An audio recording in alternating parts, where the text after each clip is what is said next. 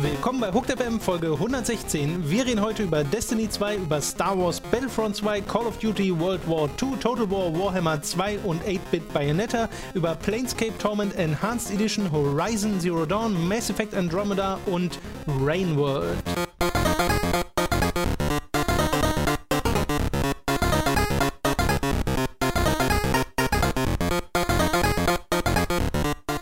Zeiten der Überwältigung wollen nicht aufhören im Videospielbereich. Es sind immer noch, wir sind immer noch, befinden uns immer noch mitten Help. während des Ertrinkens in einer Help. Flut aus teils richtig großartigen Spielen. Mir drückt gerade eine Persona 5 Packung auf den Hals, ich ersticke. Genau, Bitte also Hilfe. Das, nur um diese Situation mal zu illustrieren, wir haben Persona 5, Mhm. haben es beide noch nicht gespielt. Wir hatten das ganze Wochenende Persona 5, wir haben es beide Ja. nicht gespielt. Ich meine, ich, What gut, the ich, fuck? war, ich war auch nicht zu Hause. Also, Ja, na und, dann hättest du das irgendwie, weiß ich nicht, raubkopiert und mitgenommen oder so, wie wir das immer machen, nur für, statt das zu verkaufen, wir, nimmst du halt selbst eine mit. Promokopie und kopieren die. Äh, das ist crazy, das ist Persona 5, wird wahrscheinlich eines der besten Spiele aller Zeiten und äh, wir konnten es einfach nicht spielen, einfach keine Zeit gehabt. Also konnten ja, aber haben es halt nicht gemacht, Ja. genau, wegen anderen äh, Gründen. Aber bevor wir zu den Spielen kommen, die wir diese Woche gespielt haben, und das sind gar nicht so viele, äh, kommen wir zu den News. Da gibt es nämlich diesmal einige. Wir hatten ja schon letzte Woche über Destiny 2 kurz geredet. Da war allerdings der Stand, das wurde auf Twitter angekündigt Mhm. und viel mehr gab es noch nicht. Und wir haben gefeixt, dass ja der Trailer bestimmt eine Minute kommt nach dem Ja. Podcast. Und es war fast genauso. Ja. Es kam ein Trailer direkt nach dem Podcast und dann gibt es ja tatsächlich zwei inzwischen. Mhm. Ähm, und wir können ja erstmal über die reden, über diesen Reveal-Trailer, den einen und den anderen, den, ich weiß gar nicht, wie man den nennen will, Teaser-Trailer oder was auch immer, ist so ein bisschen ein Witz-Trailer. Generell- beide ja so ein bisschen, ne? Genau, generell sind beide sehr fokussiert auf Kate Six, Mhm. diesen Nathan Fillion-Roboter, äh, der Nathan Fillion spielt, wie er Nathan Fillion spielt. Mhm. Und witzeln die ganze Zeit rum. Also Mhm. es sind sehr wenig, sich selbst wenig ernst nehmende Trailer.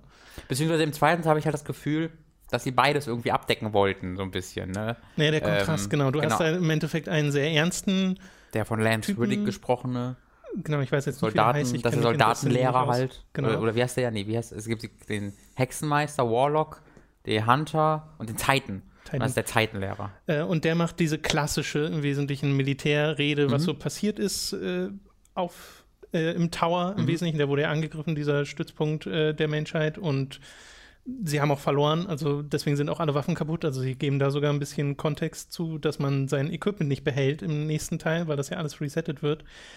Und gleichzeitig schneidet es immer wieder rüber zu Kate Six, der so eine eigene Rede hält und die ist halt total lapidar und nicht ernst zu nehmen. Und hat das für dich funktioniert, dieser, dieser Kontrast? Zu tryhard. Also sie haben es wirklich sehr, sehr doll probiert. Aber mit, beim ersten Trailer hat es funktioniert, finde ich, wo Kate Six, wo man nur Kate Six sieht und der so ein bisschen lapidar daherredet. Aber der Trailer geht so lang, der zweite. Und man, der Gag, den versteht man halt nach zwei Sekunden. Ne? Einer sagt was Ernstes, der andere sagt das Gleiche, aber in lustig. Ähm, dass es dann irgendwie für mich ein bisschen zu sehr auf die Spitze getrieben wird. Sie machen ja eigentlich genau das, was ich mir gewünscht habe, was ich auch gesagt habe, nehmen sich weniger ernst, gehen eher so die Taken King Ja. Richtung mit ähm, charakteristischen Charakter äh, charakteristischen Charakteren, mit ähm, wow, wow. Also mit wirklich äh, einzigartigen Charakteren, die nicht einfach nur random Militär bla bla von sich geben. Deswegen Genau. mag ich das. Aber ich habe halt das Gefühl, das hat nicht äh, irgendein Autor geschrieben, weil er eine coole Idee hatte, sondern das hatte ein Geschäftsmann bei Activision gesagt, sei mal lustig. Lustig, ja, äh, hat gut funktioniert in Taken King, mach das mal. Ähm, das wirkte für mich einfach zu versucht und zu berechnend. Okay, ich weiß es. Also äh, mir geht's tatsächlich genauso. Wir haben uns ja vorher noch gar nicht über diese Trailer unterhalten, aber ich finde es gerade ganz witzig, dass wir da in sehr ähnliche Kerbe schlagen, weil ich finde diesen ersten kurzen Trailer, der nur Kate Six hat, der dann am Ende rauszoomt und er sitzt ja in einer Bar und unterhält sich mit Mhm. dem Barkeeper-Roboter. Ja. Und äh, das ist halt ein total sympathischer Monolog eigentlich, den er dort hält. Und dann zoomt es halt raus und die Bar ist schon längst kaputt und um ihn herum ist alles weg und er geht Mhm. Ja. dann wieder und kämpft weiter. Ja. Äh, das fand ich super. Aber den anderen Trailer, da dachte ich mir auch so, das ist, das ist zu, zu gewollt, wie du schon sagst. Ob das jetzt eine eine Business-Entscheidung war, weiß ich nicht, weil äh, du hast ja in Taken King schon gemerkt, dass das Mhm. diese Richtung so ein bisschen anschlagen will. Ich glaube, es soll so ein bisschen Signalwirkung sein, dass Ja, sie von jeden Fall. Anfang an Ja. sagen, hey, hier Destiny 2 nimmt sich nicht so ernst, wir versuchen hier einfach nur Spaß zu haben, so nach dem Motto, und nicht so zu tun, als wäre das hier das wichtigste Ding Mhm. überhaupt. Weil Destiny 1 hat sich sehr ernst genommen, Sehr. auch vor shit. Release schon. Hier, was war die Blume des äh, Nichts geht ein bisschen, boah, diese Karten, ne? Das war wirklich, ey, mein Gott. Äh, immer noch einer meiner Lieben, also ich mag diesen Moment, wo ich das im Radio Giga Podcast vorlese, ein paar dieser Karten immer noch sehr gerne, weil das so scheiße das war. gab's mal. Ähm, ich bin auch, jetzt mal nur von, wenn wir nur von der Handlung kurz sprechen, nicht der allergrößte Fan davon, dass das irgendeine, also die Red Legion heißen die ja, glaube ich. Mhm. Soweit ich weiß, wurden die vorher noch nie erwähnt, es sei denn, das war jetzt im neuesten Update und das habe ich noch nicht gespielt, aber da kenne ich soweit, mich noch weniger aus. soweit ich weiß, sind das äh, ziemlich neue Typen, es sei denn, die wurden mal in der Grimoire-Karte oder sowas erwähnt Mhm. und ähm, da bin ich halt nie so ein ganz großer Freund von, da war ich auch schon als anderes Beispiel bei Mass Effect 2 sind dann die Collectors plötzlich da. Weißt du? Ja. Ähm, ich finde halt, wenn man eine große Serie hat, die eine große Geschichte erzählen soll, sollte das auch ähm, sich im ersten Teil etabliert werden, was du im zweiten und dritten Teil einmal kämpfst. Und im Mass Effect war es ja, da gab es ja noch die Reaper im Hintergrund, deswegen fand ich es ja okay. Äh, und deswegen kommt es auch hier drauf an, wie da die Zusammenhänge sind. Weil wenn ich jetzt wirklich das Gefühl bekomme, Destiny 2 ist dieser Neustart nicht nur vom Spielerischen her, sondern auch geschichtlich ist eigentlich alles egal, was die Typen sind alle tot und jetzt haben wir einen neuen Boss und ihr müsst nichts vom ersten Teil wissen. Ähm, das würde Sinn ergeben, aber es fände ich trotzdem ein bisschen schade, weil, ey, das war jetzt drei Jahre lang und irgendwie drei Updates oder vier Updates, vier Add-ons.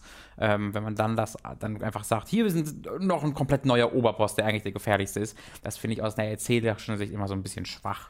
Ähm, ja, an und für sich schon, wenn jetzt das Grundgerüst von Destiny 1 nicht ohnehin schon so schwach gewesen Ja, wäre. du hast recht. Weil das, was auch in den Grimoire-Karten drin stand, war ja einfach nicht gut. Ja, du hast recht. Und da von vorne anzufangen und zu sagen, hey, lass mal, lass mal eine neue Lore etablieren Mhm. oder die zumindest stark erweitern und vielleicht ein bisschen ein paar der Schwächen aushebeln Mhm. aus dem ersten, falls das denn wirklich passiert, weil wie gesagt, ich kenne mich auch mit der Lore vom ersten Destiny jetzt nicht aus. Ich habe mich da einmal Niemand kennt mit sich mit der beschäftigt. Lore vom ersten Ich habe Destiny mich aus. da ja einmal mit beschäftigt, als ich es gespielt habe Ja. äh, zum Release und seitdem das alles quasi wieder vergessen.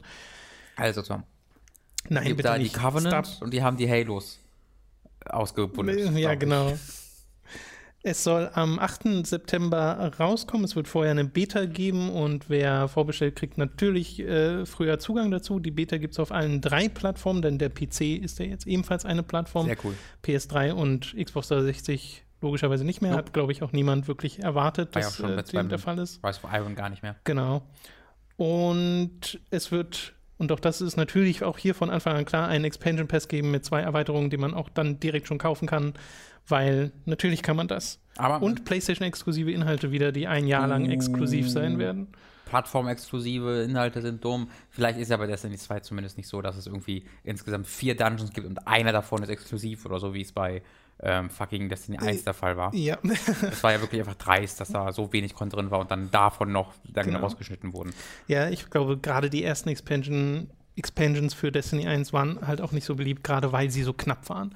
Ja. Und davon werden sie ja hoffentlich gelernt haben im zweiten Teil. Ich äh, so, finde aber auch schön, dass das jetzt auf dem PC rauskommt und so. Das, das mag auf jeden Fall. gern. Ich habe halt so ein paar Tweets gelesen von, ähm, ich habe das Gefühl, Bungie hat, ist eine sehr, sehr offene Firma von Leuten, die arbeiten, reden sehr gerne und leaken auch sehr gerne. Ja, Ähm, und da leaken ich, gerne.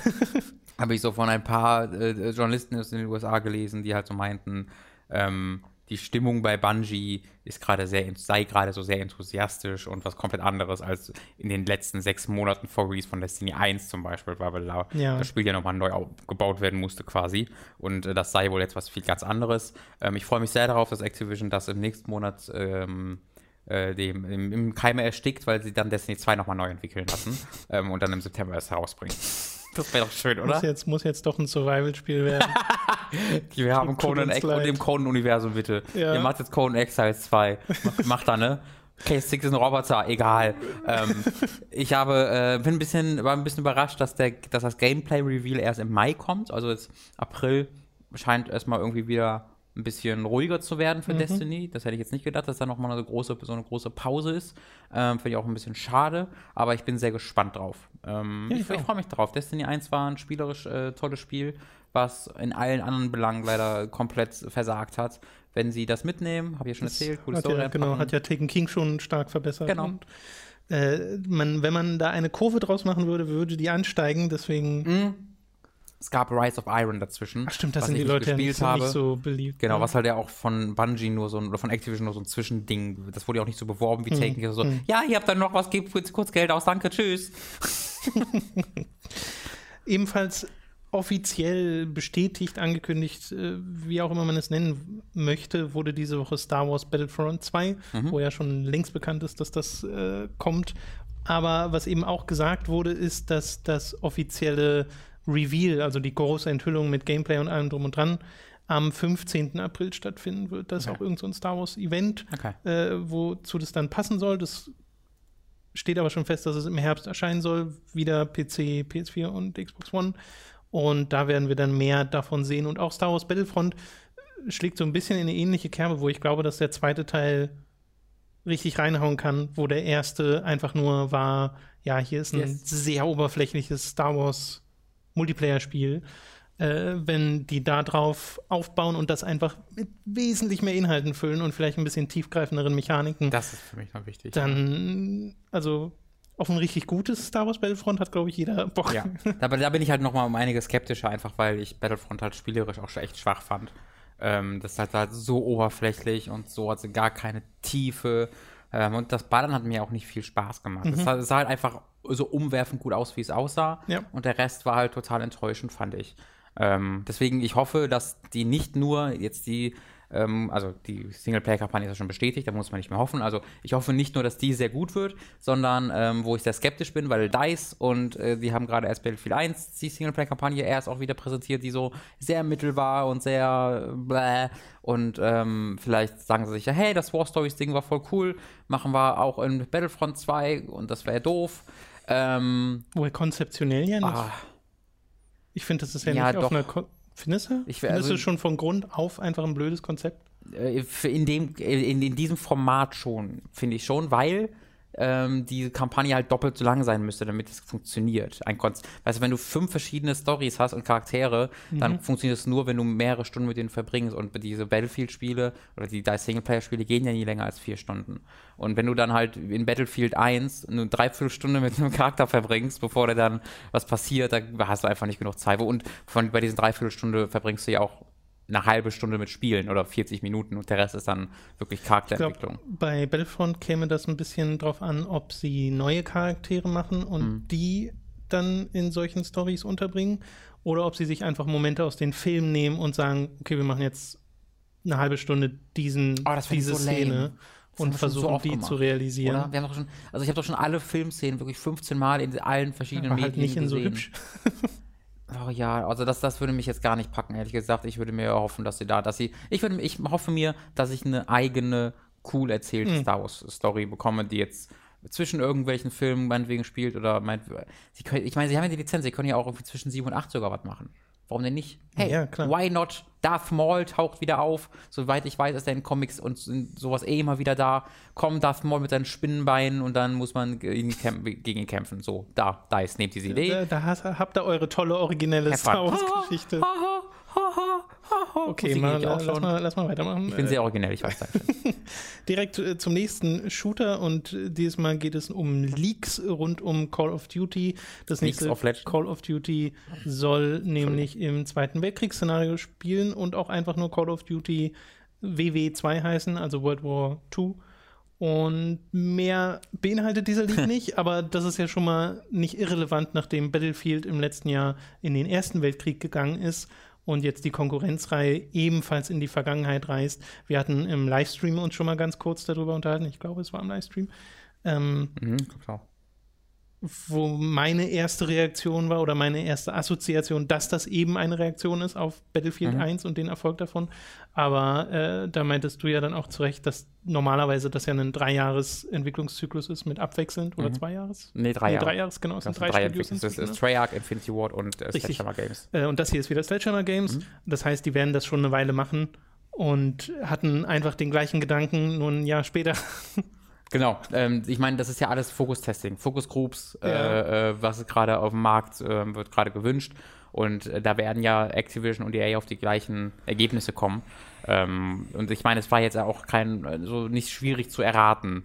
Das hat ja eigentlich, ich habe es im, so im Kopf im Gefühl, dass das so, auch vor ziemlich drei Jahren war, beim, bei dem Release von Advanced Warfare, dass man so die ersten Leute, die alle so gesagt haben, hey, ich würde eigentlich jetzt, jetzt zu dem Moment kommen, wo wir wieder gerne äh, Zweiter Weltkrieg hätten. Und ähm, deswegen hat mich das jetzt nicht groß überrascht. Und ich glaube, Battlefield One hat da jetzt nicht unbedingt ähm, naja, hat dir wahrscheinlich den, die Bestätigung gegeben, dass das eine gute Idee ist, weil der Hype dahinter war ja riesig, auch wenn die Verkaufszahlen natürlich nicht so gut sind wie Call of Duty, aber der Hype war ja trotzdem riesig und äh, das hat die, glaube ich, schon bestätigt in ihrem Weg, aber ich glaube, den Weg gab es vorher schon. Was heißt, die Verkaufszahlen nicht so groß waren wie Call of Duty? Naja, Infinite Warfare war ja trotzdem wieder das bestverkaufte Spiel des Jahres, Okay. ähm, obwohl es halt deutlich schlechter verkauft Das wird. habe als ich gar nicht, gar nicht mitbekommen. Ja, das ist halt Also hat noch besser so. verkauft als Battlefield Soweit 1? ich weiß schon, äh, lass mich mal kurz nachgucken. während Okay, okay, okay, alles klar. Äh, ich wüsste ehrlich gesagt gar nicht, ob ich mich groß darüber freuen soll, weil Call of Duty, die letzten Teile habe ich ja alle nicht gespielt. Was hast du denn als letztes, oder was hast du denn als letztes gespielt von Call of Äh, Duty? uff. was habe ich als letztes von Call of Duty? Was gab es denn? Es gab Advanced Warfare, das habe ich nicht Das war gespielt. vor drei Jahren. Infinite Warfare, ich glaube Ghosts habe ich als letztes Ja, gespielt. pass auf, es gab, es gibt Ghosts, Ja. dann kam, äh, soweit ich das mich erinnern kann, Advanced Warfare, dann kam Black Ops 3, dann kam Infinite Warfare, Ghosts als letztes gespielt. also gar keinen auf der aktuellen Konsolengeneration. Nee. Ja, also, ähm, das, also ich finde, da hast du tatsächlich zumindest mit Advanced Warfare echt was verpasst, weil das ist ja das Kevin Spacey-Spiel von Sledgehammer gewesen. Ähm, und das ist auch der Grund, warum ich mich auch am ehesten freue auf äh, das neue Call of Duty, weil halt äh, Sledgehammer mit Advanced Warfare eine richtig tolle Kampagne gebaut hat. Also das ist eine meiner Lieblingskampagnen der ganzen Reihe und kann auch mit den besten Kampagnen da, finde ich, mithalten. Ähm, auch natürlich jetzt nichts Sensationelles, aber spielerisch äh, ziemlich stark und vor allen Dingen erzählerisch und optisch echt ziemlich stark. Ähm, Deswegen, ich glaube, die können echt was. Der Sound war, genau, das war, das ist mir noch besonders im Kopf geblieben. Die Soundkulisse von äh, Advanced Warfare war unglaublich, weil das ja von den Dead Space machen quasi ist. Äh, Sledgehammer Games ist ja aus ehemaligen, ähm, äh, wie heißen sie? Visceral Games Gründern äh, entstanden, die äh, da auch viele mitgenommen haben. Und äh, da haben sie halt einen großen Fokus auch auf die Soundkulisse gelegt. Und das war so ein Ding, wo Call of Duty immer scheiße drin war, die Waffensounds und so. Äh, das hat da echt gut funktioniert. Also ich freue mich darauf, auch wenn ich jetzt denke, ach, naja. Naja. Ich habe halt, ich hab halt Naja. selbst bei dem, was du jetzt erzählst mit Kevin Spacey, ich habe halt das Gefühl, ich weiß da ganz genau, was ich kriege. Was kriegst du So. denn da? Kannst du, kannst, Äh, du, kannst, du die, kannst du mir die Story erzählen? Nee, natürlich nicht. Vielleicht doch. Willst du versuchen? nee. äh, einfach dieses äh, hoch inszenierte Singleplayer-Shooter-Gameplay, jetzt halt verstärkt mit Gadgets, die halt aus der Zukunftstechnologie entstehen. Mhm. Äh, und wenn ich mir Gameplay angucke, dann habe ich halt bisher bei den neuen Call of Duties noch nie gedacht, das will ich gerade spielen. Mhm. So. Und bei Battlefield ja auch nicht. Also irgendwie fehlt mir da der Drive zu. Den hatte ich vor ein paar Jahren noch, wo ich so dachte, ja, jetzt mal diese fünf Stunden Call of Duty-Kampagne oder so. Äh, Multiplayer war ja eh noch nie so mein Ding. Ja. Ähm, aber dass ich zum Beispiel noch nicht mal in den Multiplayer von Battlefield reingeschaut habe, wundert mich ein bisschen, weil das hat bei mir immer wieder mal funktioniert. Zuletzt aber, und das ist jetzt auch schon lange her, so richtig gut mit äh, Bad Company 2 und danach halt nicht mehr. Ich glaube, das hätte ja auch hier dieses Mal, das war halt einfach Zeitpunkt. Zeitsache. Schlechte, ja, ja, aber genau. da hättest du dich, glaube ich, echt äh, ganz gut dran wiedergefunden. Ähm, aber äh, Zweiter Weltkrieg, die größte Gefahr, die Call of Duty da läuft, ist in absolute Redundanz zu verfallen, ja. dass es einfach Call of Duty 1 und 2 wird in hübsch. Oder 3 und 5. Oder, ja, genau. Äh, Ich habe es ja schon viermal gemacht. es gibt, gibt, ja, gibt ja ein paar, äh, die das schon mal behandelt haben. Ich muss nur mal ganz kurz erwähnen, das habe ich im Podcast schon gemacht, dass das Spiel ernsthaft Call of Duty WW2 heißt, einfach nur. Das ist, wirklich, das, das ist exakt das gleiche, als wenn das letzte Call of Duty Space heißen würde. Das nächste Call of Duty WW22. wenn wir wieder im Zweiten Weltkrieg sind. Also Battlefield One, da, da, da haben sie sich wirklich was einfallen lassen. So. Das ist eigentlich exakt das gleiche, aber da kann ich sagen, clever, clever mag ich. Das, come on. Come on. Wie sie auch so halb versuchen, das macht mich so fertig an dieser Reihe, wie, wie sie auch halb versuchen, diese Warfare Franchise beizubehalten. Infinite Warfare, Modern Warfare, aber auch nicht wirklich. Also immer mal wieder, aber das ist, ist, ja auch nicht das gleiche Universum. Ich weiß nicht, was das Ja, soll. ne? Und das droht ja auch alles gleich zu klingen. Also Ja. am einfachsten fand ich es noch, als sie Call of Duty, Call of Duty 2, Call of Duty 3 und Call of Duty 4 hießen. Und dann Ja. hat es ja Modern Warfare. Und Modern Warfare war ja Call of Duty 4. genau, aber das hatte doch noch die 4. Das ist Call of Duty 4 Modern Warfare, Und genau. Das war, ja der, das war ja die Riesendiskussion, weil die, die wollten das ja nicht Call of Duty nennen. Das sollte ja Modern Warfare heißen. Ach so. Und Activision hat gesagt, nein, das ist Call of Duty 4. Ach so. Okay. ähm, war der große Kampf von, also der, der Beginn des Kampfes Infinite, äh, äh, wie heißen sie? Infinity Ward gegen Activision. Ja. Äh, und dann äh, darf ich nicht vergessen, World at War wiederum ist ja im gleichen Universum wie die Modern Warfare-Reihe. Da kommt ja Sokolov oder so, der gleiche Charakter auf jeden Fall vor. Ach so. Nicht Sokolov, irgend so ein, irgendeiner von Russen. Der ist, Na, die Modern Warfare-Teile hängen ja auch zusammen. Ja, genau, die heißen ja auch Modern Warfare 1, 2, 3. Genau. Das ergibt ja Sinn. Ja. Aber dann hast du noch drei Warfare-Teile, die damit nichts zu tun haben, aber ein Spiel, das nicht Warfare im Titel hat und das wiederum gehört dazu. Habt ihr denn gesoffen, Leute?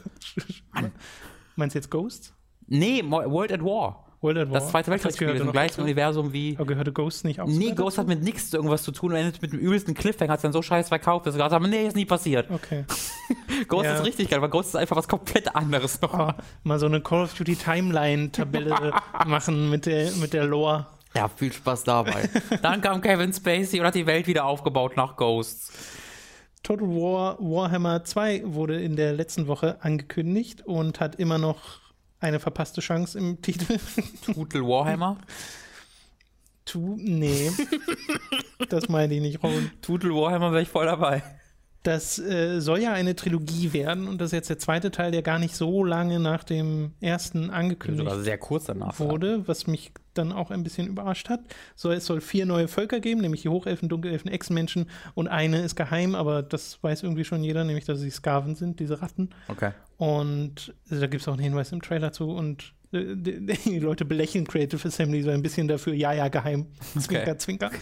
Ähm, neue Gebiete, neue Siegbedingungen und sowas, wo ich euch jetzt bestimmt mehr Details zu sagen könnte, wenn ich Total War Warhammer 1 mehr gespielt hätte und mich da besser auskennen würde.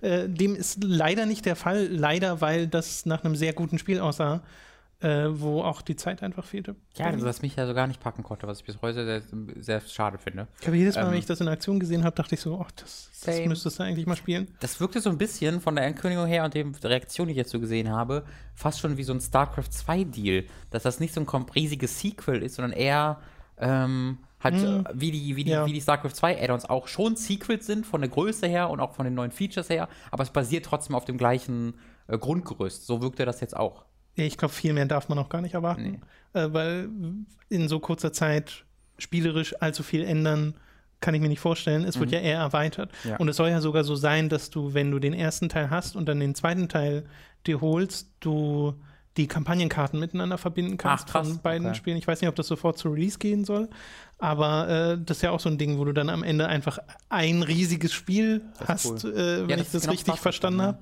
Ähm, Fände ich super interessant.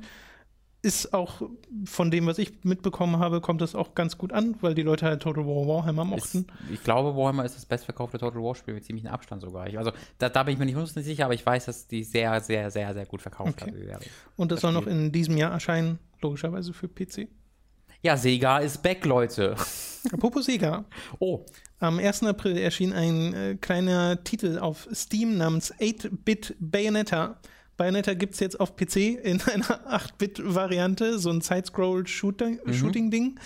Äh, das Witzige ist, äh, und das habe ich erst bei der Recherche für diese News jetzt herausgefunden, dass das schon mal ein Witz war von Platinum Games, nämlich 2010. Da gab es genau das, oder nein, nicht genau das, aber es sah sehr, sehr ähnlich aus als Video, als YouTube-Video.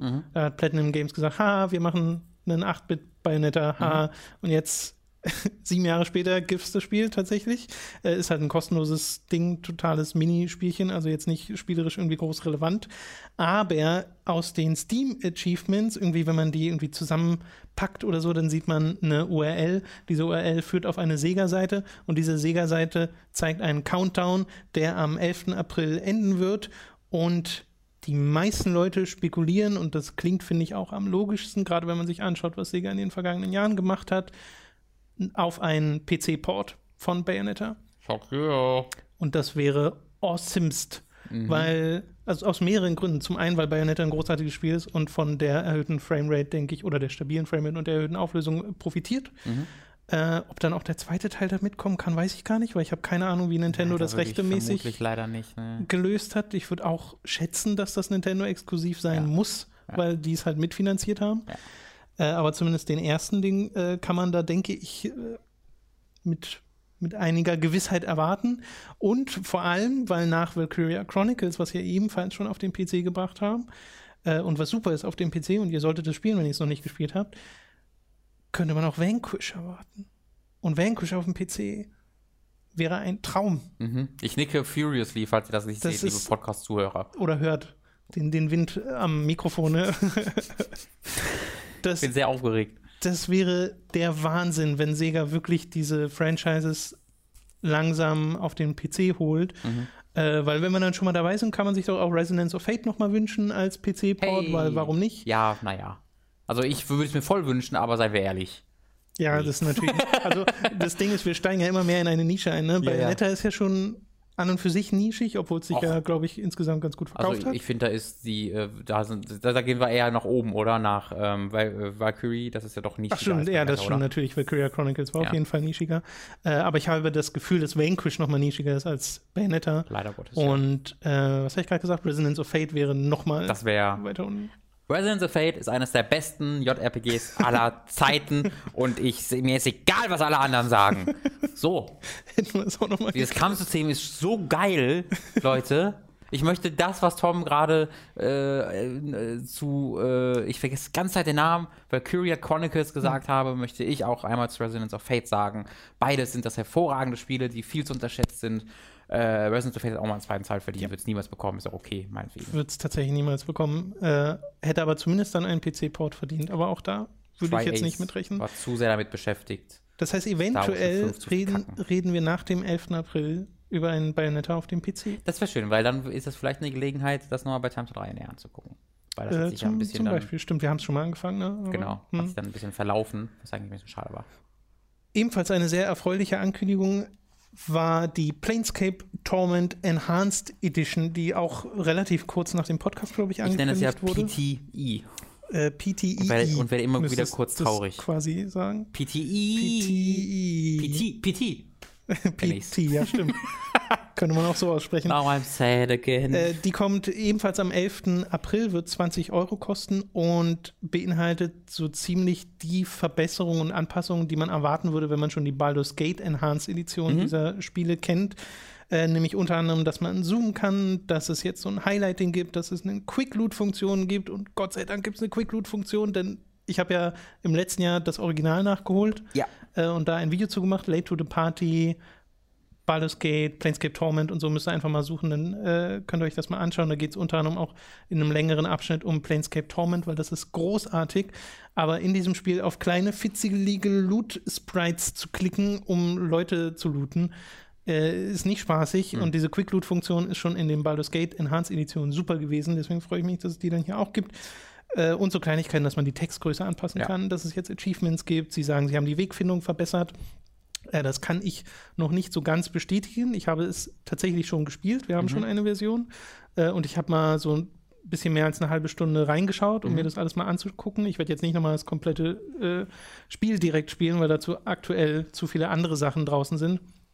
Aber der erste Eindruck da war sehr positiv, weil es einfach sehr schön ist, dieses alte Spiel, eine Version dieses alten Spiels zu haben, wo man jetzt nicht erst mit Mods hantieren muss, um die Auflösung anzupassen und dann nochmal mehr mit Mods hantieren muss, um die Schriftgröße anzupassen, weil nach der gehörigen Auflösung der Ja, ja, Text so winzig klein ist. Äh, und diese Interface-Anpassung und so, die man dann noch mit installieren muss, was ja an und für sich kein großes Problem ist. Also das will ich jetzt auch nicht übertreiben. Es ist total einfach eigentlich, sich das alte Planescape Torment zu nehmen, diese Mods zu installieren und dann spielt man Planescape Ja. Torment. Äh, aber hier sind halt diese ganzen Komfortfunktionen äh, noch dabei, die es ein bisschen besser machen. Und der Chris Avalone, einer der Hauptschreiber am Original oder der Hauptschreiber am Original, äh, der hat dort mitgearbeitet im letzten Jahr, wo das entwickelt wurde oder in den letzten Jahren. Ich weiß jetzt nicht, wie lange genau sie dran sitzen. Äh, und sie haben gesagt, dass der ganz viele der Texte nochmal, ist nochmal drüber gegangen, hat die nochmal leicht überarbeitet, also so irgendwie Fehler behoben oder sowas. Ich hoffe, es war nur das, weil alles andere. Ich hoffe auch, dass es nur das war. Wie gesagt, ich habe jetzt nur den Anfang gespielt. Da ist mir jetzt, also würde mir nicht auffallen. Und ich habe den Verdacht, dass einem das generell nicht auffallen würde, mhm. wenn man das nicht lesen würde, dass Chris Avalon nochmal über den Text ja. gegangen ist. Äh, und ich kann mir vorstellen, dass in der Masse an Text durchaus vielleicht ein, zwei Stellen sind, die irgendwie missverständlich formuliert waren oder so, die er dann angepasst hat. Mhm. Und ja, das soll 20 Euro kosten und ist, finde ich, eine super Gelegenheit für euch, die ihr höchstwahrscheinlich noch nicht Planescape Torment gespielt Hallo. habt, das mal nachzuholen, weil Planescape Torment, wie ich im letzten Jahr herausgefunden habe, ist immer noch eine fantastische Geschichte. Ähm, meine Empfehlung wäre, gerade wenn ihr mit Dungeons Dragons wenig anfangen könnt oder generell diesem, diesem Kampfsystem, diesem mhm. Top-Down-Kampfsystem, stellt es einfach auf mega einfach. Wie lange ist das? Äh, ich habe 35 Stunden oder so gebraucht cool. auf dem einfachsten Schwierigkeitsgrad. Da freue ich mich, ja. ah, also, ich habe jetzt gerade. Das ist also, schon ein langes RPG und man liest halt die ganze Zeit. Ich habe aktuell drei, äh, beziehungsweise bei dem einen sind mehrere drin, Spiele, die ich dieses Jahr gerne noch nachholen will. Beziehungsweise das eine ist Planescape Tournament, das andere ist Dreamfall und Dreamfall Chapters. Das oh, habe ich okay. einfach ewig und das äh, meine Hast Freundin du Longest Journey gespielt? Bitte? Hast du The Longest hab Journey gespielt? Habe ich kurz gespielt und aufgehört. Also da gucke ich wahrscheinlich nach einem okay. YouTube-Zusammenfassung, Story-Zusammenfassung, weil das würde halt. Ach, ich das habe ich mal fast durchgespielt ja. äh, vor zehn Jahren oder so. Das ist großartig. Ja, ich hab, wollte das vor drei oder vier Jahren mal nachholen, aber ähm, da hätte ich, glaube ich, gerade einfach, da habe ich einfach nicht die Zeit für, das komplett zu machen. Deswegen gucke ich, werde ich da mal nach einer Story-Zusammenfassung suchen. Und mein Freund ist halt riesiger Fan dieser Serie und das mhm. war für mich jetzt nochmal Motivator. Ich, ich, weil ich es eh mal spielen wollte, kann man deswegen immer Dreamfall machen. Dreamfall wollte ich auch immer mal spielen. Äh, und äh, Dreamfall Chapters sollte ja auch toll sein und die Kingdom Hearts Serie, denn da kam ja gerade so eine Version von, da kann man ja auch mhm. vielleicht was mitmachen. Äh, genau, ja. ja. Kingdom Hearts. Also ja, äh, das soll es auch schon gewesen sein zu Planescape Torment Enhanced. Wie gesagt, ich habe es ja nur selbst kurz angespielt, deswegen kann ich gar nicht mehr sagen, als es wirkt wie ein sehr, wie ein sehr ordentliches, ein Remastered ist es ja nicht, es ist ja wirklich nur Enhanced. Also mhm. sie verkaufen es nicht als mehr, als es ist, weil auch die Intros und sowas, diese alten CG-Dinger, die sind halt jetzt nicht in einer neuen Auflösung vorhanden oder sowas. Also das sieht immer noch sehr pixelig aus. Nur die Grafik wirkt halt ein bisschen besser, allein schon, weil du rauszoomen kannst und dadurch mehr Übersicht hast mhm. und das dann logischerweise etwas schärfer wirkt als in diesem in dieser Original-Zoom-Stufe, ja. die man allerdings wieder aktivieren kann, genauso wie man alle Enhanced-Sachen auch deaktivieren kann. Man kann den Spielstil auf Standard setzen und dann spielt man halt, wie es damals war. Und das finde ich super, weil das Spiel dir einfach sehr viele Optionen gibt. Also warum nicht? Ja.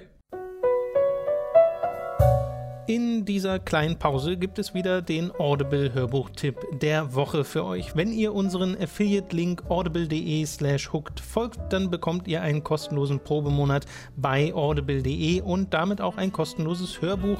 Das kann entweder der Hörbuch-Tipp sein, den ihr gleich zu hören bekommt, aber natürlich auch jedes andere Hörbuch. Wenn das gut für euch klingt, dann geht doch mal auf audible.de slash hooked für euer kostenloses Probeabo. Und jetzt viel Spaß mit dem Hörbuch-Tipp der Woche. In Sebastian Fitzeks neuem Thriller Acht Nacht geht es angeblich um ein massenpsychologisches Experiment, das in Deutschland für großes Aufsehen sorgt. Ein Jahr lang hatte Asu jetzt intensiv die Entwicklung auf der Acht Nacht Seite verfolgt, wie so viele andere in ihrem Semester. Hatte hautnah mitbekommen, wie sich der Wahnwitz von einem kaum bekannten Gerücht zu einem der größten Internetphänomene seit der Ice Bucket Challenge entwickelte. Nur dass es bei Acht Nacht nicht darum ging, Menschen zu animieren, sich für einen guten Zweck Eiswasser über den Schädel zu kippen, sondern sie zu bewegen, ihren niedrigsten Instinkten nachzugeben. Wer will, soll nämlich den Namen eines verhassten Menschen in einen Lostopf werfen. Aus allen Vorschlägen wird jedes Jahr am 8.8. einer ausgelost und damit zur Jagd freigegeben. Wer es schafft, den Vogelfreien in dieser Nacht zu töten, bekommt 10 Millionen Euro Preisgeld und bleibt straffrei. Was aber niemand ahnt, das Ganze ist kein reines Gedankenexperiment, sondern bitterer Ernst, denn als Dash Extreme die Hunderttausender Grenze überschritt und die Wachstumsrate zahlungswilliger Abonnenten etwas stockte, war es Zeit, das Geschäftsmodell auszubauen. Die Abonnenten standen auf reale Interaktion, Auge in Auge mit dem Opfer.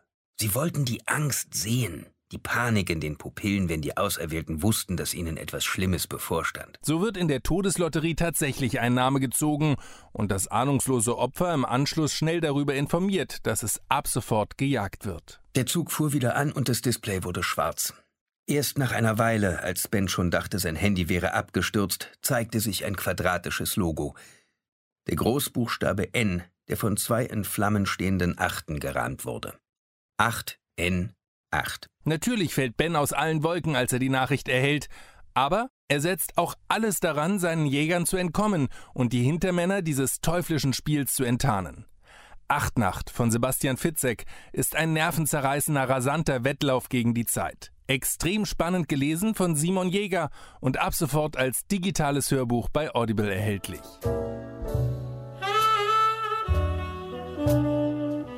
Okay, das soll es gewesen sein mit den News für diese Woche und wir können zu den Spielen kommen. Bei mir ist das tatsächlich nichts, weil ich in der letzten Woche, ich glaube, insgesamt irgendwie zweieinhalb Stunden Mass Effect Andromeda gespielt habe. Dann warst du so demotiviert von Videospielen, dass du erstmal Nee, nee, nee, das war gar nicht so verkehrt, aber jetzt auch nicht großartig. Ja. Äh, da haben wir schon mal kurz drüber geredet, aber können wir gleich noch mal mehr drüber reden, weil du ja auch den, äh, die ersten Stunden gespielt hast. Genau. So jetzt machen? Äh, weil ich habe, wir wollte auch nur kurz drüber reden tatsächlich, ähm, einfach um da auch nochmal meinen Input zu geben. Denn ähm, bei mir ist was passiert, was ich ja nicht dachte, dass beim Mass Effect passieren kann, nämlich, dass ich, glaube ich, einfach das nicht weiterspielen werde. Dass ich einfach keine Lust habe, daran, damit mehr Zeit zu verbringen. Ich habe den ersten Planeten Eos halt fertig gemacht, äh, so dass ich da die erste Kolonie gebaut habe, wo, wo ich jetzt Sidequests annehmen kann. Äh, und ich müsste jetzt halt zurückfliegen und meine nächste Mission wohl aufnehmen. Äh, und von dem, was ich halt so gelesen habe, scheint das ja das Spiel zu sein, dass man das jetzt mit mehreren Planeten so nacheinander macht. Und man hat dann die Alien Terminals und hat dann die Sidequests. Und ich fand diese Präsentation von diesem Planeten, wie du da rumfährst und die Sidequests macht, so scheiße, dass ich keine Lust habe, das weiterzumachen. Ähm, das ist für mich all das Negative, was Leute aus Dragon, äh, Dragon Age Inquisition mitgenommen haben, vervielfacht und kondensiert. Also es gab da eine Sidequest, wo ich, ähm, ich hatte irgend so ein Datapad, generell findest du ganz viele Datapads, wo du irgendwelchen Text einfach liest, hatte ich gefunden, wo jemand von einer Superwaffe oder sowas erzählt hat, die sie gegen diese Cats entwickelt haben. Äh, und äh, ich habe, bin dann auf diesem ganzen Planeten rumgefahren und habe nach weiteren einzelnen, das waren irgendwie einfach vier Punkte oder drei Punkte, die auf dem Planeten überall verteilt waren, wo ich dann einfach irgendwas gescannt habe und dann hatte ich eins von drei, dann zwei von drei und dann drei von drei. Ähm, um diese Superwaffe oder sowas zu bauen. Und dann äh, bin ich, äh, muss wieder zurück zum Startpunkt fahren, habe ich gemacht und dann konnte ich noch was scannen, habe ich es abgeschlossen. Und die absolute Sidequest war dann nicht irgendeine Gespräch und irgendeine Waffe oder sowas, sondern einfach, dass ich plus 100 Ressourcen bekommen habe Mhm. für den Aufbau der Kolonie. Und keiner hat irgendwas gesagt und es war keinerlei Story-Kontext. Es war original einfach nur, wir setzen drei oder vier Marker auf die Map, du fährst die alle ab und dann bekommst du plus 100 irgendwas. Und das fand ich so lame. Und das hat halt so diese ganzen Sidequests, die ich gemacht habe, ähm, ja, zusammengefasst. Es gibt ja auch diese, diese, diese Memories, die du einsammelst von deinem Vater. Und die sind halt original einfach leuchtende Bälle, die in der Welt rumschweben. Die hebst du auf und dann hast du diese Erinnerung. Was ist denn das? Das ist doch, das ist doch MMO-Blödsinn. Warum machen die das denn so? Warum ist das nicht in eine Quest eingebaut? Wieso äh, erzählt mir das niemand? Warum ist das ein leuchtender Ball, den ich collecten muss? Ähm, diese Welt war komplett groß und leer, dass die, die Aliens sind nervig, diese, dass ich, oh, dass ich wieder in, dass ich, ich bin in diesem rätselhaften fremden Universum angekommen und alles ist neu und, und, und, und komisch und die, die grandiose neue Idee, die sie dann haben, ist, dass ich alte Alien-Technologie finde von einer Zivilisation, die viel weiter war, als ich jetzt ausgestorben ist. Wo habe ich das schon mal gehört? Jetzt heißen sie aber Remnants. Also wirklich, also ich finde, das ist wirklich eine kreative Bankrotterklärung und ich habe nach, naja, wieder, wie- nach sieben, acht Stunden einfach keine Lust mehr daran, meine Zeit zu verschwenden. Ich wirklich, ich finde, das ist wirklich, boah, shame on you, BioWare, was, was oder BioWare Montreal, was die aus Mass Effect da gemacht haben, das fühlt sich für mich an wie ein, also wie ein Fanprojekt, was, ja, meinetwegen, aber dass das den offiziellen Namen trägt, ist, finde ich, traurig. Ich bin da echt, also ich habe da echt starke Gefühle zu. Ja, hat mich ich selbst überrascht. Schon, ich merke schon. Äh, ja, bei mir ist es nicht ganz so krass, dass wir der in der letzten oder vorletzten Woche schon mitbekommen haben. Äh, aber ich bin jetzt auch nur ein paar Stunden mehr drin, deswegen kann ich meinen Eindruck gar nicht groß erweitern. Äh, mir macht halt tatsächlich das Kampfsystem Spaß. Das Ja. ist für mich momentan der rettende Anker, den, äh, den Mass Effect Andromeda hat, weil woran ich mich am meisten stoße, ist- ist einfach wirklich die Art und Weise, wie dieses Spiel geschrieben ist.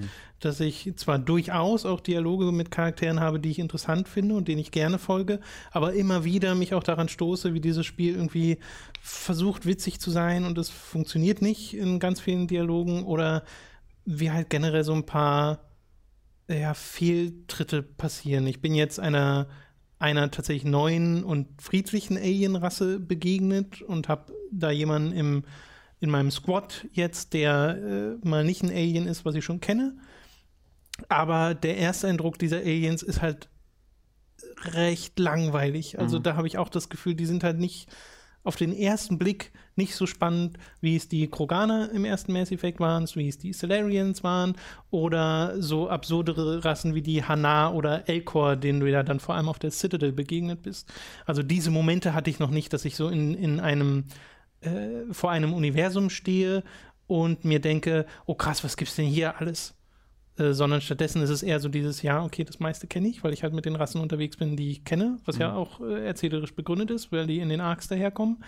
Aber auch mir fehlt da momentan noch der Punkt, wo ich sagen würde, okay, das ist jetzt etwas, was man gespielt haben sollte oder was man zumindest nicht bereuen würde. Wenn es jetzt nicht den, den Kampf gäbe und das Rumgeballer, an dem ich tatsächlich Freude habe, äh, dann hätte ich das wahrscheinlich auch schon abgebrochen. Okay. Aber bei mir ist die Neugierde auch sehr groß zu sehen, was da tatsächlich noch kommt. Also seien es einfach die paar Set-Piece-Momente, die es vielleicht geben wird oder Mhm. sowas, oder generell mal die Geschichte zu greifen, die sie da erzählen wollen. Wo, wo soll das alles hinführen mit diesen Arcs, die teilweise verschwunden sind äh, und den, dieser neuen Alien-Rasse? Ist das dann wirklich einfach nochmal Mass Effect Story in leicht abgewandelt? Mhm. Äh, weil dann würde ich mich dem voll anschließen, dann ist es Zeitverschwendung. Aber äh, das will ich noch herausfinden. Also Finde ich auch gut. aus äh, irgendeinem Grund hat die Neugierde da bei mir noch nicht aufgehört. Ich bin jetzt gerade auch sehr gespannt, weil morgen, ähm, am, heute ist der dritte, oder? äh, dritte oder viertes? Warte. Moment, der dritte. Okay, ja, weil morgen am 4. wird halt BioWare ankündigen und ein Statement abzugeben äh, zu dem Stand des Spiels und was sie, sie werden das halt irgendwie patchen und verändern Ja, wollen ja. und sowas. Und ähm, ich hoffe ein bisschen, dass sie das, dass es nicht nur Bugfixes sind, die ja nötig sind von dem, was ich so gelesen habe. Ich selbst hatte auch schon. äh, du, du, du du kannst eigentlich dem gar nicht umgehen. Also im, im, besten Fall hast du einfach nur kleine Glitches, wo Leute irgendwie durch eine Wand glitschen oder irgendwie nach oben eine Wand entlang glitschen oder irgendwie sowas. Im schlechtesten Fall geht das Spiel einfach kaputt. Das ist, ähm, wenn ich so die Also ich hatte- durchlese, auch sehr oft. Ich Fall. hatte bei mir bisher immer optische Glitches sozusagen. Also, dass ich, was ich halt am komischsten finde, ist während Dialogen, während geskripteten Szenen Mhm. passiert das ganz oft, dass im Hintergrund irgendwas falsch läuft ja, und du so denkst, "Hä, was ist denn da Ich hatte passiert? tatsächlich, was ganz, ganz lustig fand, bei mir zu Hause exakt den gleichen Bug, wie wir hier im Studio hatten, nämlich wo man einmal im Menü war und dann im Hintergrund dieses landende Flugzeug hört. Wir waren einmal im Menü und Ah, dann so okay. Ja, gehört. ja, ja. Und das war bei mir exakt das gleiche zu Hause, wo ich auch so dachte, wow, Weird. das ist ja auch nicht schlecht. Ähm, Ja, das könnte man, glaube ich, alles verzeihen, wenn einem Ja, die absolut, Story genau, packen würde genau. oder die Welt packen würde. Weil ich spiele es momentan auch so. Ich habe auch so diese Nebenquests mir so ein bisschen angeguckt und mir gedacht, okay, wenn ich kann, vermeide ich die. Mhm. Weil ich gehe halt straight der Story nach und wenn mich tatsächlich mal links und rechts vom Wegesrand etwas interessiert, dann gucke ich mir das auch an. Mhm. Aber das ist bisher nicht so oft passiert.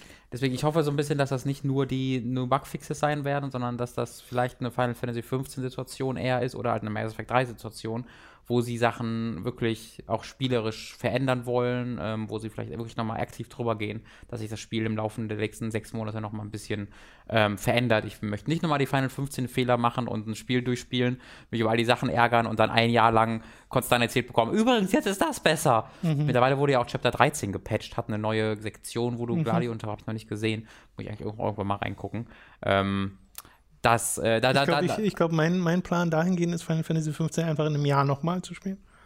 Wenn dann noch mehr davon kommt. ja, ja, das, genau, wenn auch alle DLCs, Also jetzt nicht der so. Multiplayer-DLC da ist und so. ist ja wirklich. Ja, ja. Ähm, naja, das, also wir haben ja auch einen Season Pass mittlerweile bekommen, deswegen werden wir das dann auch spielen. Ähm, das wäre für mich die einzige Möglichkeit. Also da- darauf hoffe ich halt ein bisschen, dass ich dadurch dann nochmal gepackt werde. Aber jetzt dachte und ger- gerade dann, nachdem diese Ankündigung kam, dachte ich mir, okay, jetzt muss es auf jeden Fall erstmal nicht mehr weiterspielen. Ähm, macht dir gerade sowieso nicht so viel Spaß und so kleine Sachen wie Horizon und Persona 5 und Yakuza Zero warten im Hintergrund. Da ist meine Zeit dann, glaube ich, besser investiert gerade. Yes. Dafür hast du ein anderes Spiel endlich durchgespielt, über das wir ja an und für sich auch schon des Öfteren im Podcast geredet haben, nämlich Horizon Zero Dawn. Genau, das waren ja immer so ein Endlich bisschen beendet. voneinander abgegrenzte Eindrücke, so Weiß- einmal das und einmal das. Weißt du, wie lange du gebraucht hast? Äh, Ich habe äh, 32 Stunden gebraucht, weil ich jetzt sehr dediziert gespielt habe. Also das ist Das ist tatsächlich also schon die kurze Version. äh, ja, ich, ich habe in den ersten, ich glaube, also wenn du, wenn man sich wirklich ausschließlich auf die Hauptquest konzentriert, kommt man mit Sicherheit auch so in 25, 24 durch, aber dann wird es dir keinen großen Spaß machen, einfach weil das Spiel nicht sehr einfach ist tatsächlich. Also das haut echt ordentlich rein. Und wenn du dann keinerlei Waffen-Upgrades dir holst, dir die ähm, sogenannten Cauldrons, über das ich schon mal erzählt habe, die so ein bisschen die designten Dungeons sind, äh, neben der Hauptquest, wo du dann äh, lernst, die Roboter zu hacken und auf deine Seite zu ziehen. Wenn du das nicht machst, dann hast du echt Probleme irgendwann und dann fehlt dir einfach auch bestimmte Art von Munition, weil du halt Eispfeile freischaltest und Feuerpfeile und Corruption-Pfeile, womit du die auf deine Seite ziehen kannst oder explosive Pfeile, die einzelne Teile abschießen können und sowas. Wenn du das nicht machst, ähm, hast du echt Probleme, weil jeder Roboter halt stark und schwach gegen andere Waffen ist und andere Waffentypen, Elementtypen. Aber genau das ist eben auch die große Stärke des Spiels, dass du ähm, ständig am, jede, also jede Kampfsituation anders angehst, dass die Roboter sich sehr unterschiedlich verhalten. Und das einfach wahnsinnig cool ist, wenn du auf der einen Seite einen riesigen Säbelzahntiger-Roboter hast, auf der anderen Seite einen riesigen Alligator, ein riesiges Alliga- Alligator-Krokodil, dann hackst du den Alligator Alligator-Krokodil. habe ich gesagt, ne? Ja. Alligator-Roboter meine ich natürlich. Dann hackst du den Alligator, versteckst dich und dann läufst du dieser Sabertooth äh, an, dem, an dem Wasser entlang und dieser Alligator springt einfach äh, gegen diesen, gegen diesen Sabertooth und die haben halt den geilsten Kampf und alles explodiert. Es ist super toll animiert und sieht großartig aus und dann erledigst du einfach den, den der übrig bleibt. Das macht schon sehr, sehr viel Spaß. Auch die Roboter werden absurd riesig äh, mit laufender Spielzeit. Ich habe dann irgendwann so komische, gigantische Eidechsen-Schlangenroboter in, der in einer Wüste gefunden, die halt sich und die sich äh, into den Sand gegraben haben und dann da einem vorgesprungen kamen. Die waren gigantisch groß. Hat mir so ein bisschen Doom gefühlt, äh, Doom, äh, Dune gefühlt tatsächlich schon gegeben. Ähm, worüber ich aber vor allen Dingen reden möchte, weil das ja auch der größte Fokus ist, die Geschichte. Was ich nicht wusste vorher, ist, dass dieses Spiel geschrieben wird von äh, John Gonzalez, heißt er. Das war der Leadwriter von Fallout New Vegas. Ähm, was ja, was ich selbst nie gespielt habe, was für sein Writing extrem viel Komplimente bekommen hat. Ähm, und äh, der hat tatsächlich, der hat einmal so nebenbei als Additional Writer auch an Shadow of Mordor gearbeitet, was nichts ist, worüber man groß reden sollte, war aber wirklich auch nur so einer von vielen Additional-Typen.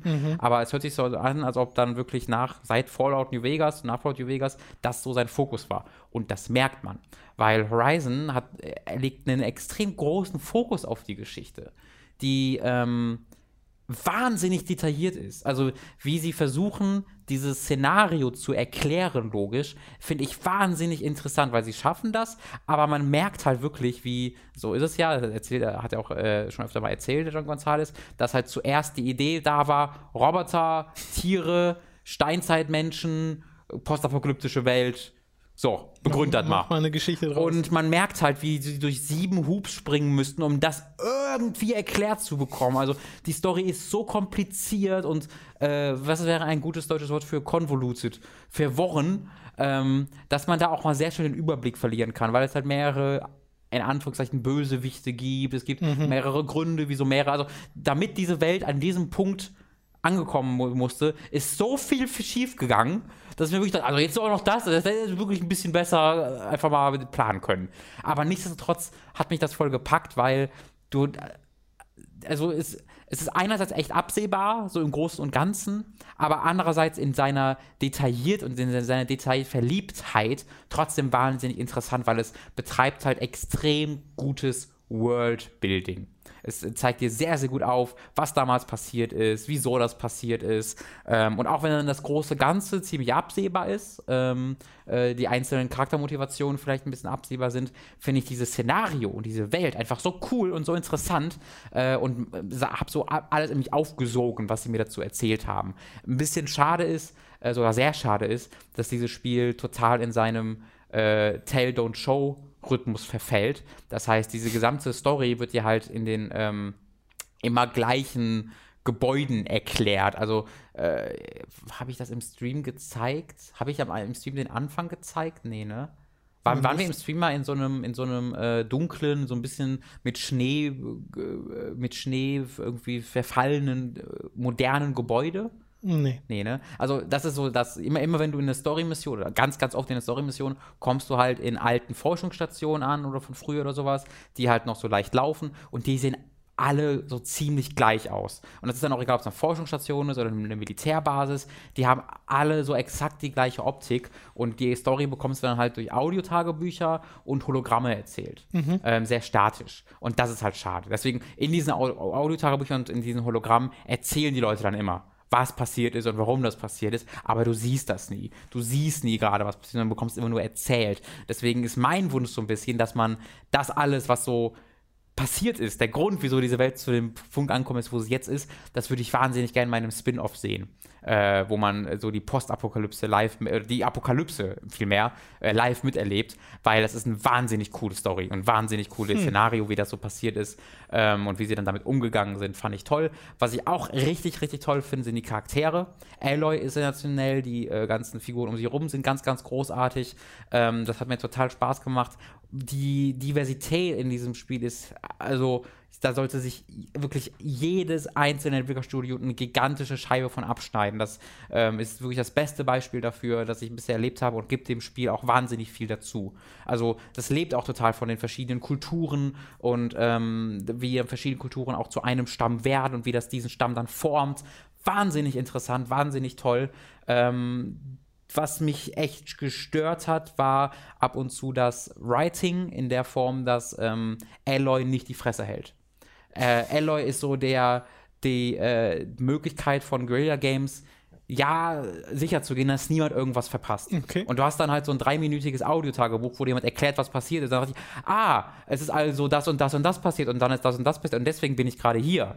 Und das macht die jedes Mal. Sie fasst es zusammen. Sie fasst es immer okay. zusammen, immer so, falls sie gerade ein Kindergartenkind das spielt oder wenn du in irgendeinen ähm, Kampfareal kommst, in Hauptquest. Und am anderen Ende, ohne dass ich das sehe, sind so Stealth-Roboter, die ich nicht sehe. Und original, ich komme da rein und dachte, ah, da hinten sind die versteckten Stealth-Roboter und links passen die anderen Roboter auf. Und sie hat noch keine Möglichkeit, die zu sehen, weil die ganz woanders sind, weil die verstealth sind. Aber mich als Spieler muss halt sofort wissen, was da auf mich zukommt. Oder du hast ein paar sehr, sehr einfache Rätsel. Und sie sagt immer sofort, hier muss ich wohl diese Säule kaputt machen, okay. damit was passiert. Das ist, also da habe ich mich sehr für dumm verkauft gefühlt. Ähm, da hätte ich mir gewünscht, dass sie da ein bisschen mehr Fein, äh, Fingergefühl äh, mehr gezeigt Spielervertrauen hätten. einfach. Spielervertrauen. Ab und zu brauchst du es auch, weil gerade weil diese, diese alten Gebäude sehen halt alle sehr gleich aus. So. Und da verläuft man sich einfach mal schnell. Man hat zwar Checkpoints und äh, ähm, Missionsziele, die aber dann im, halt den Punkt anzeigen, wo du hin musst. Und manchmal musst du auch hoch, runter. Und dann ist es halt manchmal schwierig, den Weg zu finden und zu, zu wissen, wo du schon warst. Das heißt, wenn sie dann sagt, ah, ich muss hier hochklettern, das ist gut. Aber ich würde mir halt wünschen, warte doch 30 Sekunden oder 10 Sekunden, bis ich kurz falsch kletter und sag's mir dann und nicht sofort. Und gerade wenn ich halt Rätsel lösen will und die sagt mir dann sofort die Lösung, das finde ich einfach total nervig. Ähm, und wenn sie halt jedes Mal, jedes fucking Mal, jedes Audiotagebuch zusammenfasst, mit sich selbst spricht, das ist furchtbar. Sie spricht so viel mit sich selbst. Das hat, ging mir ziemlich auf die Nerven. Glücklicherweise ist sie mit Ashley Birch sehr gut vertont. Wobei dieses Nein. mit sich selbst reden doch schon fast kontextualisiert wird, dadurch, dass sie recht isoliert aufwächst, oder nicht? Ja, aber. Zumindest ein bisschen. Naja, es, hat, es er, er bekommt noch einen gegenseitigen Kontext, weil das, das, das, na, das könnte man als Spoiler interpretieren, deswegen möchte ich jetzt nicht okay. genau sagen. Aber es gibt auch so einen Grund, wo ich mir denke, jetzt sprich das doch nicht die ganze Zeit aus. Das ist doch dumm, dass du das ganze Zeit aussprichst, weil jemand das vielleicht hören kann. Hör doch auf damit. Aber sie, sie redet die ganze Zeit mit sich selbst. Ähm, also das ist ja auch okay, nur wenn sie es halt ununterbrochen macht. Und vor allen Dingen, ja, was das Spiel auch macht, ist halt, das ständig zu wiederholen. Jedes Mal, wenn du irgendwelche Roboter triffst, sagt sie, ah, oh, a Glinthawk, they, can, they are flying scavengers. Und wenn du die halt zum 20. Mal triffst und die wieder das sagt, oder du einen, äh, irgendwie so einen Medizinstrauch auf und sagst, ah, oh, medical toy, this will be helpful. Oder wenn es kalt ist, oh, snow is really cold. So, das sagt sie halt, das macht sie halt ständig. Und das geht, geht mir dann irgendwann ordentlich auf die Nerven. Okay. Aber das ist wirklich Meckern auf hohem Niveau, ähm, weil mir halt ansonsten die, die, Dialoge gut gefallen haben, die Charaktere gut gefallen haben.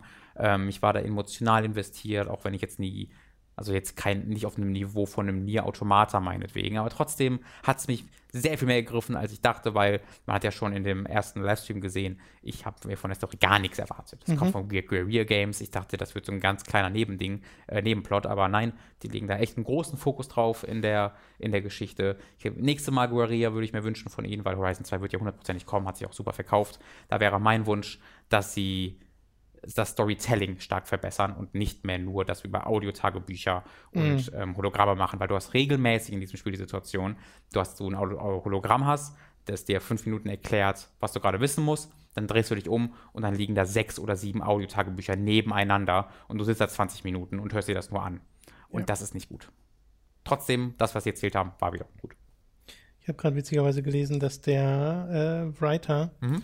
äh, John Gonzalez 2000, äh, 2008 auch der Story Director und Writer war von Tom Clancy's End War.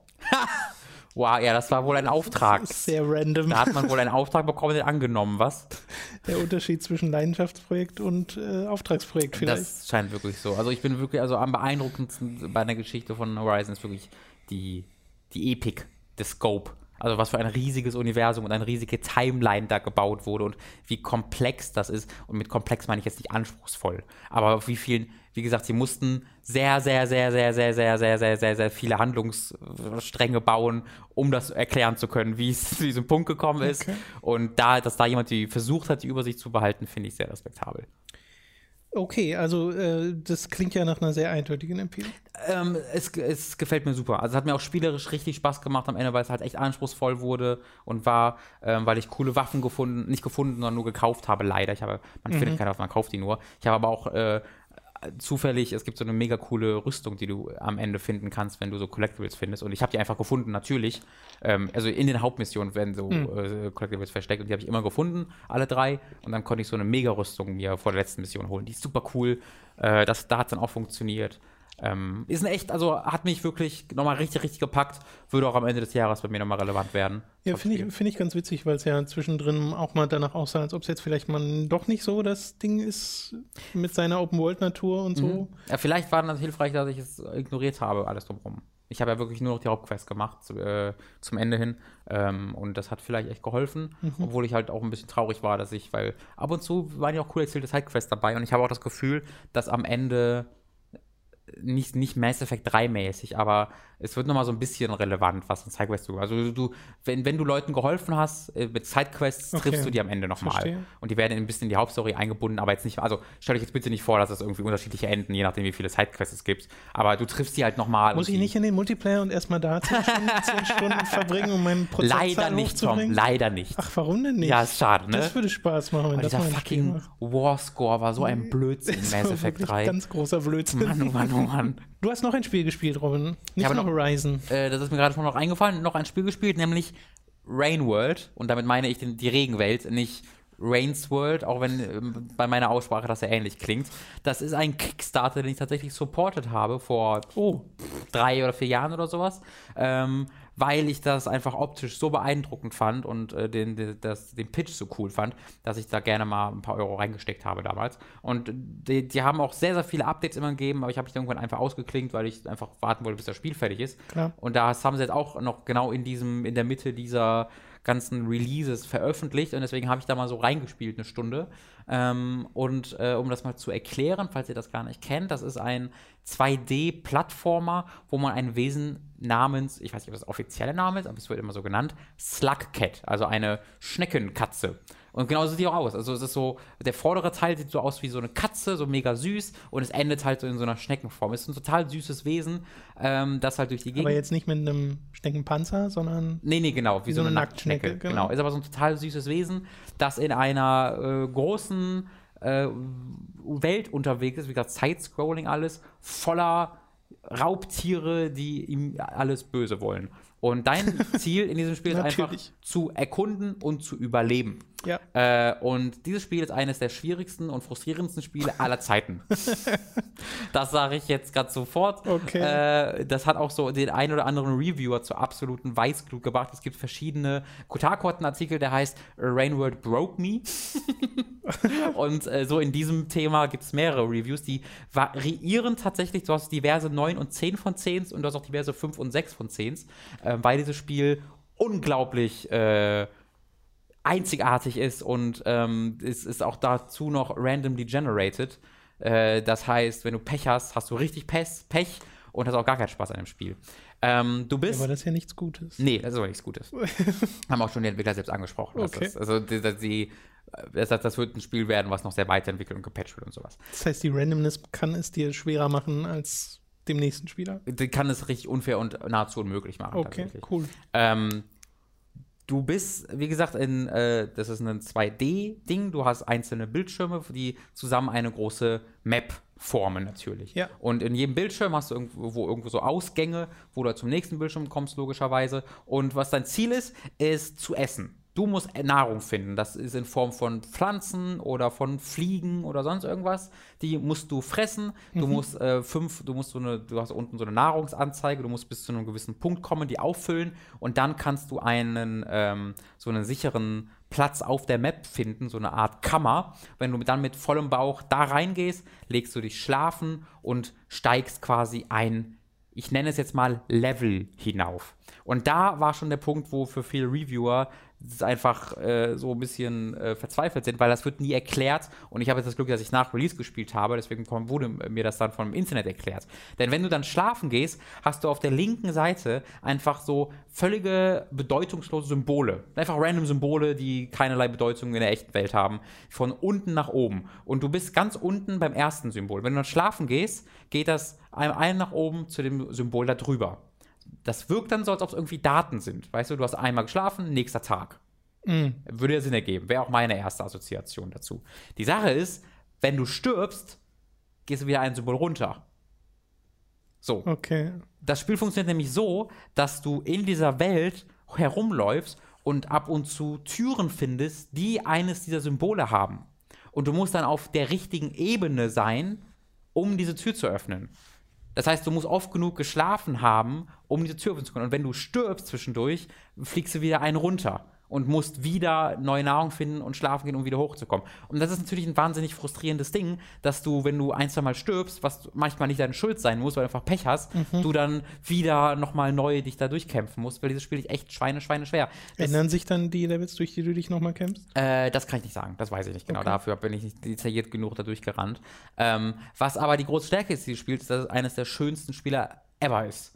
Ähm, diese 2D-Welt ist so unglaublich einzigartig designt und diese Monster sind so einzigartig designt. Das ist nämlich alles physikbasiert. Also diese Viecher ähm, haben quasi ein Skelett bekommen und äh, keine festen Animationen, sondern die ziehen sich dann halt einfach von A nach B und all ihr ganzer Körper äh, wird halt- Wobbelt das dann so hinterher oder was? Nee, das sieht schon echt gut aus. Okay. Also, aber, aber es generiert halt dynamisch die Bewegungen. Und du hast halt da wirklich teilweise die abstraktesten, ekelhaftesten, riesigen Spinnenmonster, die du dir vorstellen kannst. Und die fangen an, schnell irgendwo lang zu krabbeln und die Beine sehen richtig realistisch aus. Äh, oder wo ich nicht einmal gestorben bin, wo ich dem Spiel nicht böse war, weil das so genial war. Ähm, da war ich an so einem Bildschirm, wo ich nach links wollte. Und von rechts, ich bin von rechts gekommen und hinter mir her war gerade so eine grün leuchtende Echse die mich auffressen wollten. Und dann bin ich einfach weggesprintet, ängstlich. Und dann war so, du kannst halt auch klettern, und dann gingen vor mir so mehrere Stangen senkrecht in die Luft. Und diese Echse kann nicht klettern, ich kann klettern, also würde ich die Stange hochklettern, von Stange zu Stange springen, so bis ich dann zu dem Ausgang auf der linken Seite gekommen bin. Und dann bin ich an dieser Stange und ich sehe eine dieser Schlangen, diese eine dieser Stangen sieht genauso aus, wenn ich mal genau hingucke, hat ist sie so ein bisschen so von links nach rechts geschwankt. Aber ich war so eine Eile, bin ich da dran gesprungen. Das war halt eine riesige Pflanze eigentlich, die dann in der Sekunde, wo ich da hingesprungen bin, einfach so ausgefächert ist, riesige rote Zangen ausgefahren hat und mich einfach verschluckt hat und drunter gezogen hat, dann war ich tot. Cool. Diese hat sich halt als Stange äh, Ja, ja. getarnt. Aber das war so cool, dass ich dem Spiel da überhaupt nicht böse war. Und ich habe mich so mega erschrocken, weil ich in so einer Panikreaktion war. Also wenn du in der richtigen Stimmung bist für dieses Spiel und dich da so wirklich reinbeißen kannst, kann das, glaube ich, echt, echt cool sein. Leider bin ich gerade in so einem Moment, habe ich ja gerade, haben wir beide gerade schon mal erklärt, wo man so viele Spiele hat, die man spielen will, dass ich gerade nicht die Geduld habe, mich da rein zu fuchsen, reinzubeißen. Aber das würde ich eigentlich ganz gern, weil diese Welt ist so toll, dieses zu entdecken macht so viel Spaß, diese Monster zu sehen ist so oh, so macht mir so Panik teilweise, weil die so cool sind und so einzigartig. Aber die sind Ähm, nicht random generiert, ne? Das sind schon richtige. Das sind genau, das sind vorher richtig gebaute Okay. Monster. Ähm, die Welt ist halt äh, generiert und das finde ich auch ein bisschen schade. Ich hätte mir da gewünscht, dass sie, also sie haben quasi, welches Spiel macht das denn noch? Weiß ich gerade gar nicht genau. Also sie haben die große Struktur schon festgelegt. Du hast bestimmte Level und bestimmte Gebiete, die bestimmte Namen tragen, aber wie genau die zusammengesetzt sind, das ist so äh, zumindest in Teilen dem Zufall überlassen. Du würdest dir eher wünschen, dass es nicht dem Zufall überlassen wäre, ja. sondern feste Levels. Genau, das ist halt das ist ja so ein bisschen auch die, so. die Gefahr, die wir so ein bisschen bei Standard sehen, ne? Was, mm. wo es ja diese Alpha-Demo gab, äh, die wir schon spielen konnten, aber man sich fragt, ist das im finalen Spiel dann vielleicht eher ja, doof, dass ja. das prozedural generiert ist. Was, was bei Rain, Rainworld halt deutlich besser ist als bei Standard, ist halt noch, dass, also da, da sieht trotzdem nichts gleich aus das sieht trotzdem alles mhm. von Hand gebaut aus. Mhm. Bei Standard hast du ja sehr, sehr schnell gesehen, so hier sind die klar die, die, die, die Puzzleteile, ja, die, die zusammengebaut wurden. Genau. Ähm, das Gefühl hatte ich bei Rainworld so gar nicht. Das, okay.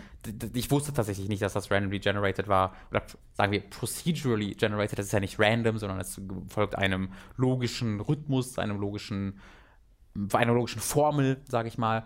Und äh, ich hätte selbst nicht gedacht, dass das so wäre, weil es einfach so toll aussah. Vielleicht bauen sie auch einzelne Bildschirme zusammen und einfach wie die zusammen angeordnet sind und von welchen Monstern die bevölkert werden, das könnte natürlich auch sein. Mhm. Das weiß ich alles nicht. Aber nichtsdestotrotz, ich würde da jetzt keine ich würde da jetzt nicht vorwarnen wollen, weil ich hatte da echt Freude dran, als ich gespielt habe. Es hat mir ein sehr eigenes Gefühl gegeben, sehr, so, so ein ängstliches Gefühl tatsächlich, aber ich habe mich halt gefühlt wie diese Slughead, in dieser, in dieser Welt. Und es hat einen großartigen Soundtrack, was dann auch noch dazu kommt, holy shit, das wirkt, also da bekommst du wirklich richtig Panik. Ähm, es heißt äh, Rain World, weil es immer wieder anfängt zu regnen. Ja. Und ich weiß nicht genau, was dann passiert, weil ich äh, das Glück hatte, immer vorher noch zurück in mein, in mein, äh, in mein Shelter zu kommen. Aber du hast unten so eine Zeit, die so wegtickt. Und wenn die weggeht, fängt an, alles leicht zu beben und du, du bekommst so. Also es wird, wird so total oppressive plötzlich. Die ganze Welt fängt an zu beben, der, der, es fängt an zu, leicht zu regnen, du bekommst so einen riesigen Ton im, in den, im Ohr. Und ich glaube, wenn man einfach zu lange wartet, stirbst du irgendwie, schätze ich einfach mal. Ähm, aber wenn du halt diese, diese, dieses immer stärker werdende Beben hast, die Musik wird immer laut, es wird alles immer bedrohlicher äh, und du sprintest dort panisch zu deinem Shelter oder du suchst den Shelter sogar noch, das ist ein wahnsinnig einzigartiges Panikgefühl. Du fühlst hm. dich da diesen Elementen einfach völlig ausgesetzt. Allgemein fühlst du dich da dem all, all, allem völlig ausgeliefert und kämpfst da so gegen an.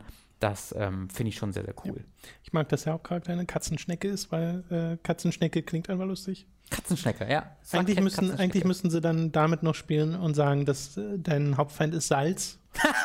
du, du, musst vor Salz fliehen, äh, weil du sonst so zertrocknest und zusammenschrumpelst oder so. Aber vielleicht kann die, Kat die Katzenhälfte das ja weglecken vorher. vielleicht. Oh Scheiße. Wobei hat sie Fell? Komplett? Ich glaube nicht, nee. Nee, hat sie nicht. Das erkennt man doch bestimmt gar nee, nicht richtig, nicht. oder? okay. Ja, doch, also das sieht ab wie sehr, ein sehr glattes okay, Wesen aus. Okay, alles klar. Das ist auch ein komischer Satz, den ich nicht dachte, heute zu sagen. Äh, ja. Aber das, also das würde ich gerne in meinem Stream zeigen, mal gucken, ob ich dazu komme. Rainworld, äh, ja. ja. sehr gut. Klingt auf jeden Fall sehr interessant, auch wenn es dann ein paar Problemchen durchaus Ich habe auch mal in All Worlds Must Fall reingeguckt, aber da würde ich deinem Eindruck nichts hinzufügen wollen, außer okay. guck dich das mal an. Ist eine wahnsinnig coole Idee. Ja, da freue ich mich aufs finale Ding. Äh, aber das dauert ja noch ein bisschen. Ein Kickstarter, der läuft, glaube ich, noch 14 Tage oder sowas. Also, genau, falls ihr All ja. Walls Must Fall noch nicht gehört habt, vielleicht mal letzte Woche in den Podcast mhm. reinhören und dann eventuell mal den Kickstarter angucken. Mhm. Äh, das sieht super interessant aus. Yes. Okay, dann soll es das gewesen sein mit diesem Podcast. Wir hören uns dann nächste Woche wieder. Ihr könnt uns unterstützen, wie immer auf patreon.com slash hooked mit einem finanziellen monatlichen Beitrag eurer Wahl. Das war komisch formuliert, aber ihr wisst, was ich meine. Und äh, da würden wir uns sehr, sehr, sehr, sehr, sehr drüber freuen. Wir freuen uns außerdem über positive Bewertungen auf iTunes. Ihr könnt den audible.de slash hooked Affiliate Link nutzen, von dem ihr in der Mitte des Podcasts hier schon gehört habt. Auch das unterstützt uns, genauso wie wenn ihr unseren Amazon Affiliate-Link holt und darüber einkaufen geht.